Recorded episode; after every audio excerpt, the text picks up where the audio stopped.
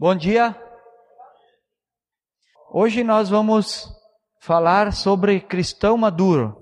O cristão maduro, ele precisa saber, ser e fazer.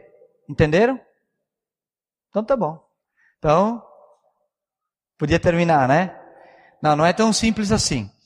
O cristão maduro precisa saber a Bíblia, precisa saber quem é Cristo. O cristão maduro ele precisa ser aquilo que ele sabe e o cristão maduro precisa fazer. Para melhorar essa informação, eu vou contar uma historinha. Talvez alguns já conheçam. Um senhor, dono de uma empresa, um grande empresário, muito sábio, muito inteligente, ele resolveu de ampliar os seus negócios. Então, para isso, ele falou à sua secretária: Olha, você anuncia para que o pessoal envie currículos e a gente vai escolher um, um gerente, um braço direito para a empresa, para ampliar o negócio. Muito bem, aí fizeram isso, surgiram vários candidatos. Depois de, um, de alguns dias, ele começou a chamar os candidatos. Ele chamou três, pelas fichas que ele tinha, ele chamou três candidatos.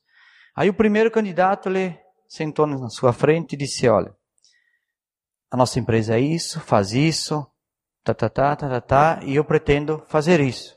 Eu preciso que você me auxilie, que você vá me ajudar a fazer essas coisas. Então tá, passou todas as informações dele, da empresa, a, é, o, o candidato também falou de si próprio. Aí ele disse, então estamos combinados. No momento que a gente decidir, que a gente escolher o candidato, a gente entrará em contato. Enquanto o candidato ia levantar, só uma pergunta antes de você ir embora. Você notou alguma diferença em mim? Sim, ele disse, eu notei que o senhor não tem as duas orelhas. Sabe? Ah, parabéns pela sinceridade. Hoje é raro pessoas sinceras. Passar bem, entraremos em contato. Aí chamou a segunda pessoa. A segunda pessoa era uma mulher. Da mesma forma, explicou sobre a empresa, o que queria fazer, pediu as informações dela, passou as deles. E, quando ela ia se levantando, ele fez a mesma pergunta. Disse: Por acaso você percebeu alguma diferença em mim? Ela disse: Sim, eu notei que você não tem as duas orelhas e um dedo na mão direita. Aí ele disse: Parabéns, você foi sincera e é difícil encontrar pessoas sinceras nesses dias. Muito bem. Veio o terceiro candidato terceiro candidato conversou de novo, explicou daqui, dali, vamos fazer isso, nós somos assim. E quando ele ia se levantando, perguntou: Você notou alguma diferença em mim? O terceiro candidato olhou para ele e começou a dar risada. Disse: O que, que foi? Não, eu percebi que você usa lente de contato. Mas como assim? Como que você descobriu isso? Diz é que sem orelha, como é que vai usar óculos? Ele disse, né? Não tem jeito. O que, que dá para entender com essa historinha? Ele era uma pessoa, tinha uma empresa, era inteligente e queria fazer algo diferente, queria crescer mais.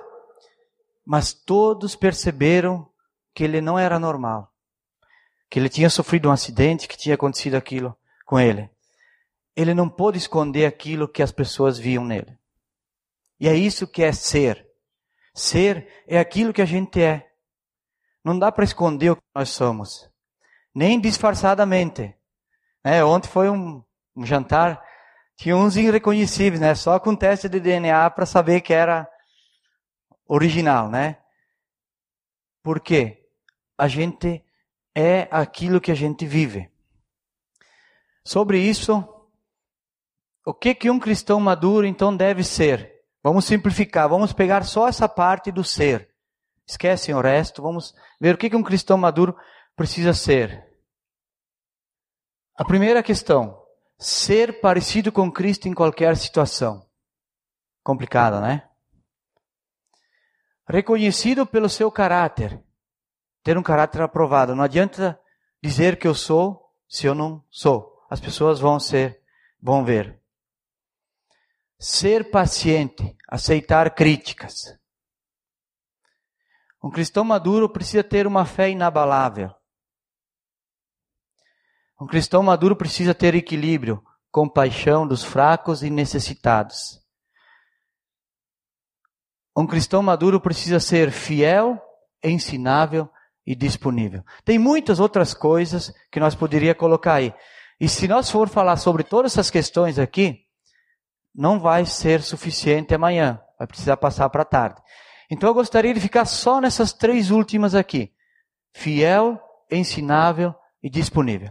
Baixe sua cabeça agora, vamos pedir para que Deus nos dê o entendimento, o que significa essas três frases palavras, melhor dizendo. Senhor Jesus, queremos entregar a Ti esse momento, pedindo, Senhor, sabedoria, pedindo entendimento para compreender o que é ser um cristão maduro, como devemos agir no dia a dia.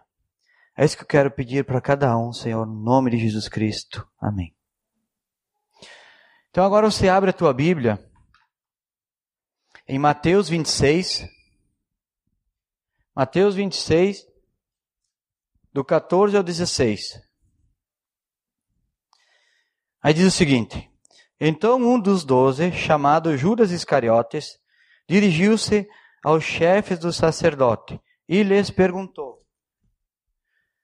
O que me darão se eu entregar a vocês? E eles fixaram o preço de trinta moedas de prata. Desse momento em diante, Judas passou a procurar uma oportunidade para entregá-lo. Judas traiu a Cristo, não foi fiel, por 30 moedas de prata. Aí você pensa assim, nossa, mas 30 moedas de prata. Naquela época, prata era era prata. Não era tão fácil assim de conseguir. 30 moedas de prata. Ah, eu pesei uma moeda de um real. Ela pesa em torno de 7 gramas. Aquela época as moedas eram feitas batidas, não eram que nem hoje, que são todas perfeitinhas, no mesmo peso, igualzinha. Naquela época, na época elas eram batidas, então elas tinham pesos variados. E as moedas provavelmente eram um pouquinho maior, pelo que dá para ver nas fotos que tem na internet, um pouquinho maior do que uma de um real. Vamos chutar aí que davam 10 gramas, variadas, né? Tá 19 dólares e 12 centavos uma grama do prata. 43 reais nessa faixa aí. Juntando esse peso e comprando hoje essa prata, só o valor da prata custaria perto de 20 mil reais. Mas, olhando a história, pesquisando um pouco, uh, depois Judas devolveu as 30 moedas de prata aos sacerdotes. E eles compraram um terreno para um cemitério na terra de Jerusalém, que era bastante povoada. Então eu, eu li em vários lugares que custou, fosse hoje, em torno de 30 a 50 mil reais esse terreno, ou seria o valor hoje que daria para comprar alguma coisa parecida nesse valor aí, 30 a 50 mil reais. Aí eu pergunto, era pouco mesmo para Judas trair Jesus? Judas não precisou matar Jesus, ele só precisou dar um beijo no rosto de Jesus. Por 50 mil reais. Tem gente que faz coisa pior por muito menos. O dinheiro corrompe as pessoas. Corrompeu Judas. E ele não foi. Ninguém veio para ele e disse: Olha, nós te damos tanto se você entregar. Ele foi procurar. Vocês leram, né? A gente leu aí. Judas procurou os sacerdotes e perguntou: quanto vocês me dão se eu entregar a Cristo? Então Judas de fato não foi fiel a Cristo. Agora, olha do versículo 31 ao 32, ao 36, no mesmo capítulo 26. 31. Então Jesus disse: Ainda esta noite todos vocês me abandonarão, pois está escrito: Ferirei o pastor e as ovelhas do rebanho serão dispersas.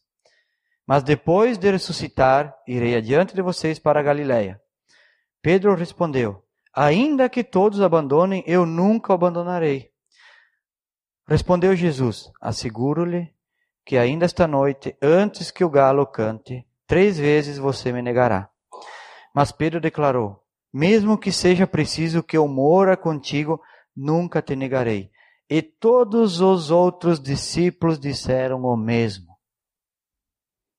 Que fidelidade! Eles disseram assim: ainda que tu morra, eu não vou negar. Ou ainda que precisa que eu morra junto contigo, nós não vamos negar. Todos os discípulos disseram, não foi só Judas que não foi fiel. Foi todos. Todos eles chegou no momento exato, eles foram infiel a Jesus. Então, esse é o primeiro ponto que eu queria colocar para vocês. Agora, o segundo ponto é ensinável. No versículo 20, aí no mesmo capítulo, diz assim, ó. No 20 ao 25. Ao anoitecer, Jesus estava reclinado à mesa com os doze. Enquanto estavam comendo, ele disse: Digo-lhes que certamente um de vocês me trairá. Eles ficaram muito tristes e começaram a dizer-lhe, um após o outro: Com certeza não sou eu, Senhor. Afirmou Jesus: Aquele que comeu comigo no mesmo prato há de me trair. O filho do homem vai, como está escrito, a seu respeito. Mas ai daquele que trair o filho do homem. Melhor seria não haver nascido. Então Judas, que haveria de traí-lo, disse: Com certeza não sou eu, mestre. Jesus afirmou: Sim, é você. Será que Judas foi ensinável nessa hora? Jesus falou que ele era o traidor. Jesus falou: está escrito que você é o traidor. A palavra já está escrita há muito tempo. E é ela que nos ensina no dia a dia. Então aqui é o exemplo de que algumas pessoas não são ensináveis. Nesse caso específico, o próprio Judas. Mas tem mais pessoas aqui que não foram ensináveis.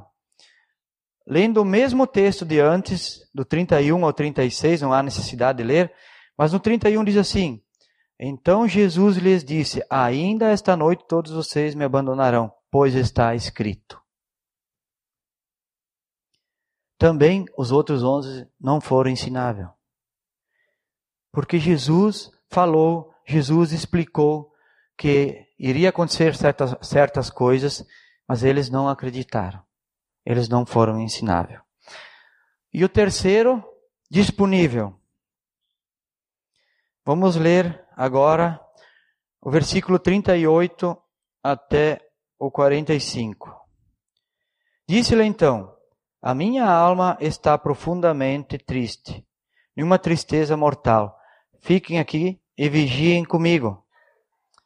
Indo um pouco mais adiante, prostrou-se com o rosto em terra e orou: Meu pai, se for possível, afasta de mim este cálice. Contudo, seja, contudo não seja como eu quero, mas sim como tu queres. Depois voltou aos discípulos e encontrou dormindo. Vocês não puderam viajar, vigiar comigo nem por uma hora? perguntou ele a Pedro. Vigiem e orem, para que não caiam em tentação. O espírito está pronto, mas a carne é fraca. E retirou-se outra vez para orar. Meu pai, se não for possível afastar de mim esse cálice, sem que eu o beba, faça-se a tua vontade. Quando voltou, de novo, de novo, peraí que eu perdi aqui. Quando voltou de novo, os encontrou dormindo, porque os seus olhos estavam pesados. Então o deixou novamente e orou pela terceira vez, dizendo as mesmas palavras. Depois voltou e os discípulos aos discípulos e lhes disse: Vocês ainda dormem e descansam? Chegou a hora, eis que o filho do homem está sendo entregue às mãos dos pecadores. Levante-se e vamos, aí vem aquele que me trai. Aqui ficou bem claro que também eles não eram disponíveis para Jesus. Os discípulos não conseguiram orar nem por uma hora, ficar vigiando, orando por Jesus. E olha que Jesus estava enfrentando o pior momento da vida dele antes da morte. Mas a questão aqui não é os discípulos, e é nós. Essa é a questão. A questão é o seguinte: nós somos fiel? Quando se trata de dinheiro, nós somos fiel? As nossas contas a gente paga em dia, a gente cuida das vantagens, das perdas, o ser humano ele trabalha muito em cima disso, né? O ser humano hoje ele está sempre preocupado no que ele vai ganhar ou no que ele pode perder. São as duas questões que mexem muito com a gente na, na questão financeira. Somos fiéis para com Cristo? Por exemplo, aqui a gente contribui para a Aliança Bíblica. A gente dá o dízimo, como se diz na palavra, né? Quanta fidelidade você tem nessa questão? Você é fiel um mês, no outro não, no outro não, no outro sim. Você colocou um propósito para Deus e para a tua vida. Olha, Senhor, eu vou ser fiel àquilo que eu me propus a fazer. Fidelidade é o principal ponto de um cristão. Se um cristão não for fiel, ele não vai ser nada mais. Nada além disso. E Jesus, Deus é fiel. Deus é fiel. Em Romanos 3:3, alguém abre em Romanos 3:3. O que que diz em Romanos 3:3? Alguém pode ler, por favor? O que, que diz lá em Romanos 3,3? Quem importa se algum deles forem infiéis? Ou seja, quem importa se alguns de nós formos infiéis? Por acaso vai anular a fidelidade de Deus? Eu já falei esse versículo antes, aqui. Nós devemos ser fiel porque Deus é fiel. E se nós não formos, Ele continuará sendo. Então, se a tua vida está mal, se a tua vida não está boa na, nessa área, principalmente nessa área financeira, na área de,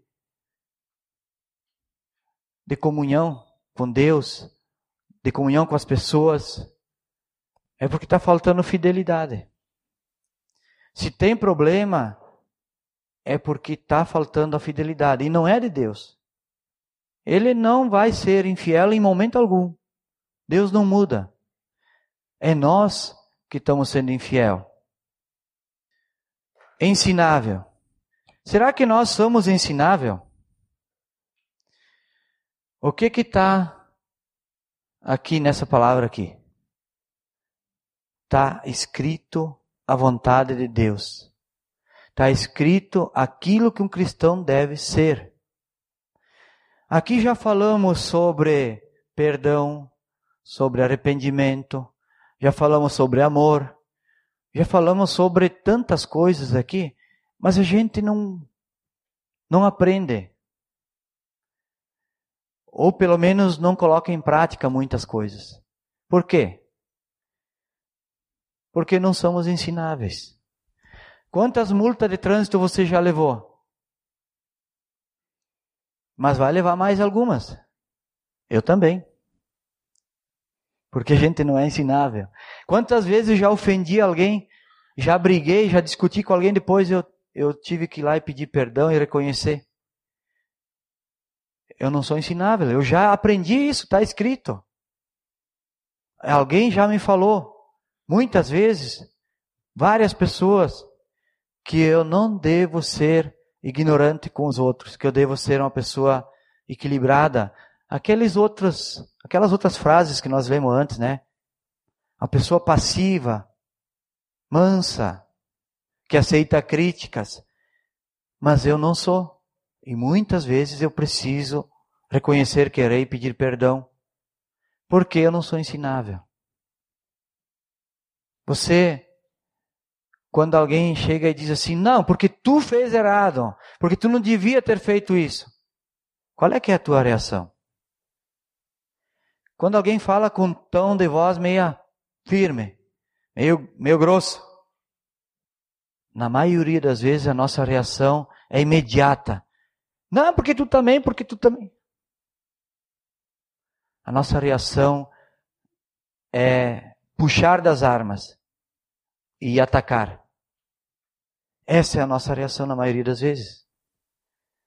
E a crítica, ela é muito valiosa se a gente olhar para ela de uma forma que pode ser diferente, de uma forma que eu possa ser diferente, de uma forma que Deus está usando aquilo para me ensinar. Ela é muito joia. Se nós aprendermos com as críticas, nós aprendemos muito mais rápido e o aprendizado é muito mais eficaz. A questão é se eu sou ensinável ou não. Essa é a questão. E a questão de ser disponível. Como nós somos disponível para Jesus? Uma hora por semana, no domingo, aqui? Quanto tempo você tem para Jesus?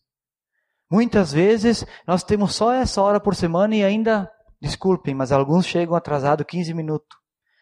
Daí sobra só 45. Nem uma hora. É um tempo de futebol. Muitas vezes nós não temos tempo para Jesus durante a semana.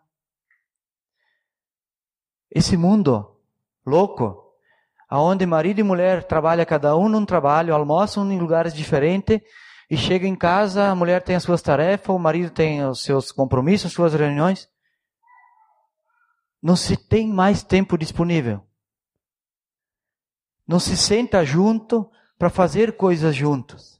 O maior problema da humanidade hoje é os casais que não fazem coisas juntos.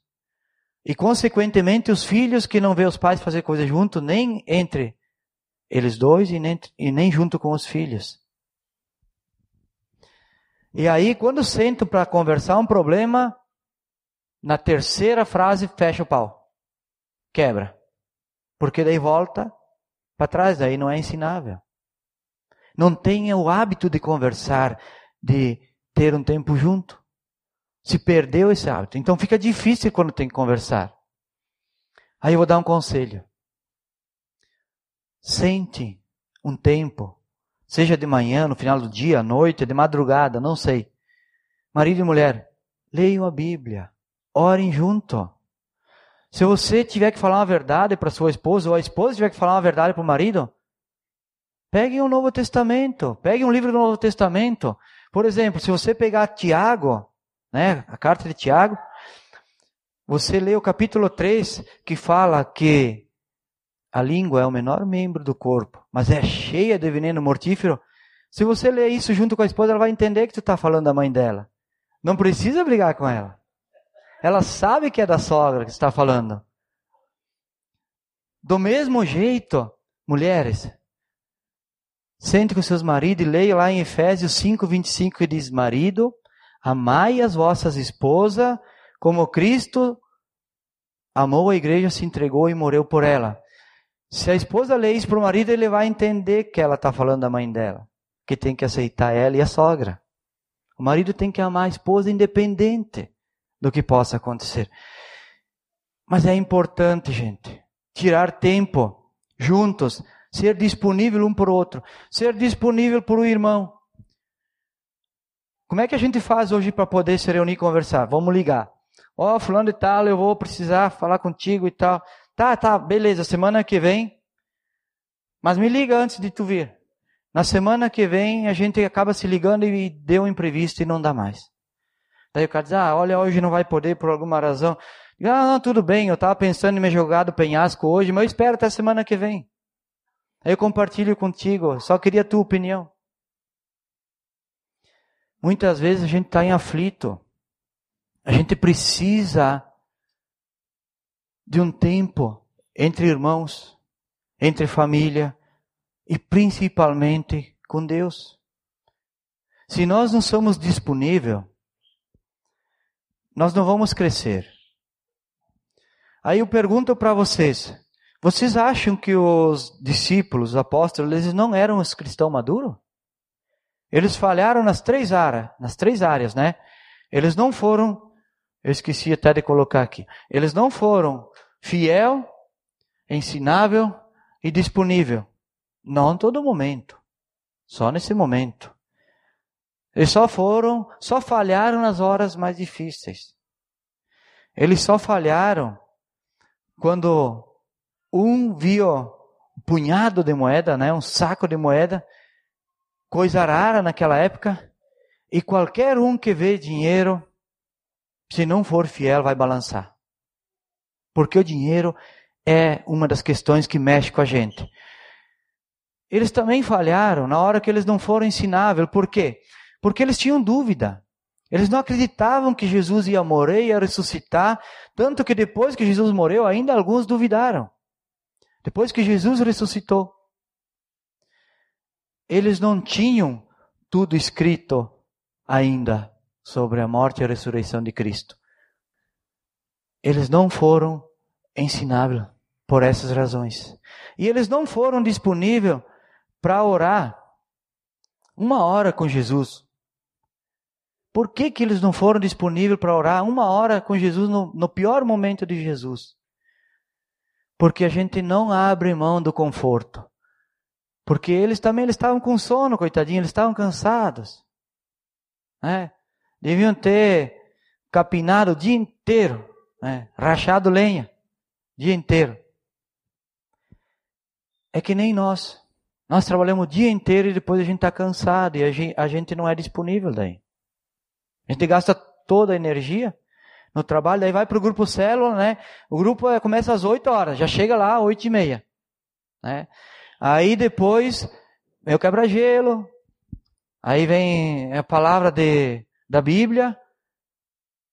Quando vai chegar perto da oração, já tem alguns que estão abrindo a boca de sono que é até um perigo ficar perto, né? Porque já estão é, pesa, né? Pesa. Ficar junto com Cristo e, e com os irmãos, ter tempo disponível, é pesado. Isso não é fácil. É assim que nós somos, gente. Agora, os discípulos tinham razão para não ser cristãos maduros.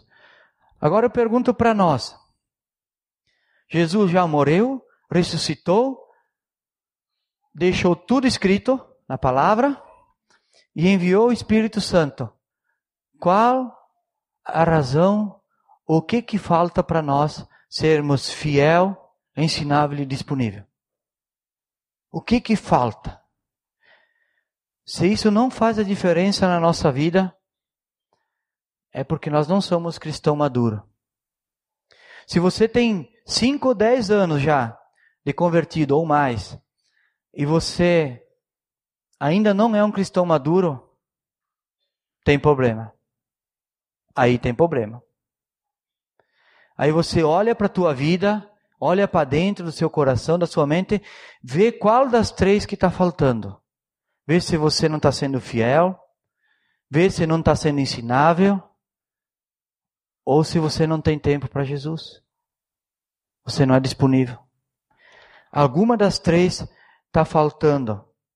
Se eu não for um cristão maduro, se Jesus não faz a diferença depois de ter morrido por mim, de ter ressuscitado, de ter deixado tudo escrito, o manual, manual completinho, e ainda ter mandado o Espírito Santo para ser o meu auxiliador, o meu identificador de problemas, de pecados, para me orientar no dia a dia, aí tem problema. Ser um cristão maduro é um estilo de vida. Ou melhor dizendo, ser um cristão maduro é uma vida com estilo. Então pense bem nessas três questões. Se alguma coisa falta na sua vida, olhe para dentro de você. Se a tua vida não está bem financeiramente, se a tua vida não está bem nos relacionamentos, ou se a tua vida não está bem no tempo que você tem aqui na terra para fazer aquilo que precisa ser feito. Avalia bem e depois você vai entender o que, que significa ser um cristão maduro. Mas não deixa de fazer essa avaliação. No versículo 26, em Mateus também, esse momento foi um momento bem, vamos dizer assim, um tanto pesado, meio polêmico, foi no momento da última ceia de Jesus que aconteceram essas coisas. Então, no 26, do capítulo 26, enquanto comiam, Jesus tomou o pão e deu graças e o partiu. E o deu aos seus discípulos, dizendo: Tomem e comam. Isto é o meu corpo. Em seguida, tomou o cálice e deu graças e ofereceu aos discípulos, dizendo: Bebam dele todos vocês. Isto é o meu sangue da aliança que é derramado em favor de muitos para o perdão dos pecados. Jesus estava ministrando a última ceia. E nesse momento que nós vamos participar da ceia, vamos fazer de conta que a gente está passando por aquela época, por aquele momento. Se coloque no lugar dos discípulos. Jesus diz lá, aliás, Paulo diz lá em Coríntios, que antes de participar da ceia, cada um deve examinar-se a si próprio. Cada um olhe para o seu coração, examine os seus pecados, confesse os seus pecados e então participe da ceia. Se você não é batizado, se você não é, uh, tem certeza da salvação, se você é apenas um adolescente, se você não entendeu direito o que, que significa a ceia, se você não entendeu o que, que é o corpo e o sangue de Cristo, não participe. Porque se você participar da ceia, simplesmente porque você acha que todos fazem, ou porque é uma, uma cultura, você só vai fazer um pecado novo. Mais um. Então, olhe para si próprio e analise o seu coração e a sua mente.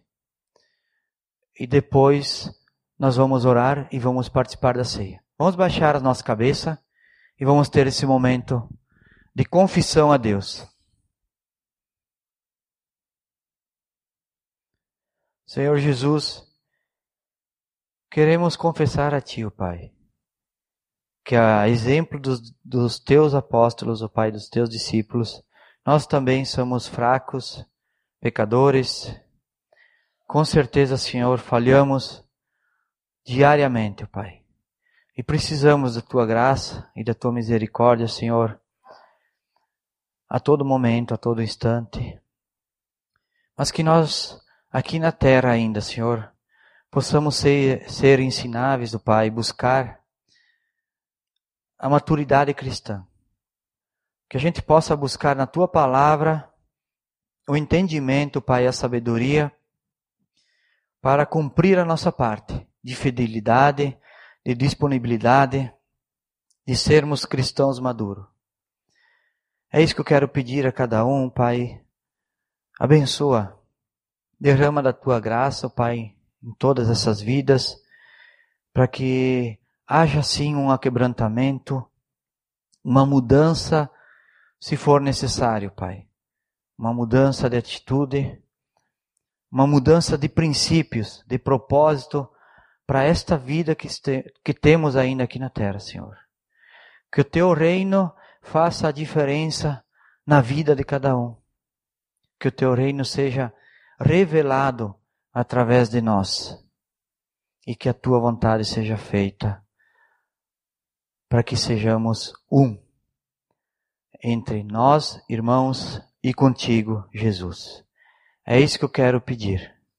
Abençoa esse momento especial da ceia que vamos participar em nome de Jesus Cristo. Amém.